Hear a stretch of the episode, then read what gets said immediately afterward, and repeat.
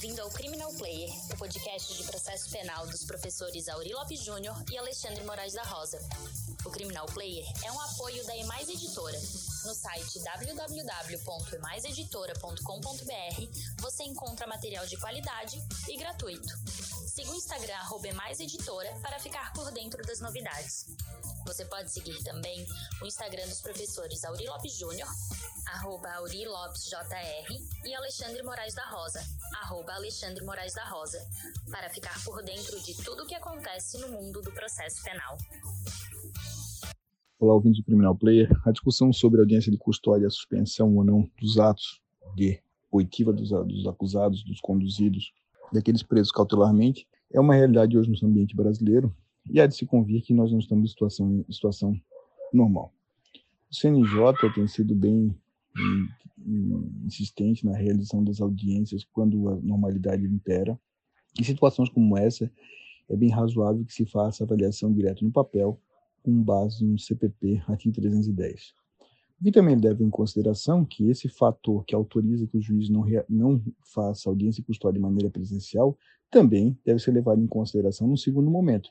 Nós temos, é, além dos presos segregados com por crimes graves, por condenados por com violência e grave ameaça, uma, os dados do, do Infopem demonstram que existe uma quantidade avassaladora de pessoas presas por crimes de menor potencial, crimes patrimoniais, crimes sem violência nem grave ameaça, e além disso o encarceramento feminino, que é uma realidade. Então, em todo esse contexto, pensando que as pessoas, como nós já falamos em episódios anteriores, podem uma contaminação de um, dada a impossibilidade de afastamento em ambiente prisional, temos aí o estado de coisa inconstitucional reconhecido pelo Supremo Tribunal Federal na DPF 347, significa que nós não teríamos condições de, de garantir a não propagação do vírus em ambientes prisionais. Então, a retirada imediata de pessoas nessa circunstância tem um duplo viés. Um viés de fazer com que os presos não possam receber, se contaminar entre si, e que os profissionais da área de segurança pública não sejam contaminados. O efeito a longo prazo disso é que se nada for feito, não se diminuir a entrada, se desabastecer, se colocar pessoas para fora, a tendência é que uma vez chegando o vírus dentro de um estabelecimento como esse, nós tenhamos uma pandemia generalizada não só na sociedade, mas dentro do sistema com a possibilidade de aí sim todos fugirem. Então, a ideia profilática inteligente realizada por alguns alguns, alguns tribunais e por juízes um tanto quanto conscientizados disso, foi colocar o sujeito em prisão domiciliar ou progressão do regime, com reavaliação posterior, dado o comportamento dele, enfim. Assim como nós não temos a obrigação hoje em dia de exigir que se faça audiência de custódia nos modos, nos anteriores, por força da, estado de emergência nacional, também não se pode decidir a prisão como se fez sempre. Ou seja, nós temos um momento diferenciado em que se deve ingressar no sistema prisional, não qualquer um, e somente aqueles que de fato tiverem os requisitos do artigo 312 de uma maneira excepcional. É como se nós tivéssemos um plus. Pessoas presas precisam levar em consideração hoje essa, essa situação que é a real potencialidade de tudo de um sistema prisional a colapso. E se isso vier, não temos dúvida que as pessoas poderão fugir todas e aí sim nós não poderemos manter presos, se essa é a visão inteligente de, de segurança pública, aqueles com violência e grave ameaça, pelo menos nesse atual momento. Então a ideia é refletir e pensar que a audiência de custódia nessa situação não precisa ser pessoal, pode ser por videoconferência ou mesmo análise no papel, mas também esse mesmo fato que autoriza a não realização da audiência custódia deve ser levado em consideração no momento da decretação na prisão, com a substituição por cautelares ou prisão domiciliar. Grande abraço. Olá, pessoal. Eu sou Auri Lopes Júnior e aproveitando o gancho, então, meu parceiro Alexandre Moraes da Rosa, vou seguir tratando desse tema. Claro que nós vivemos uma, uma situação absolutamente única, talvez não vejamos mais nada parecido com isso, e até tomara que nunca mais tenhamos nada parecido com isso, mas a realidade é que impôs uma alteração completa, não só das nossas rotinas de vida, mas também das rotinas judiciárias. Até certo ponto, não só exigível, mas perfeitamente compreensível. A grande questão da audiência de custódia, e realmente uh, essa situação exige uma diminuição dos contatos e da realização de audiências, é um ponto bastante sensível. Então, primeira coisa, temos que sim respeitar a audiência de custódia, potencializar a audiência de custódia e fazer a audiência de custódia.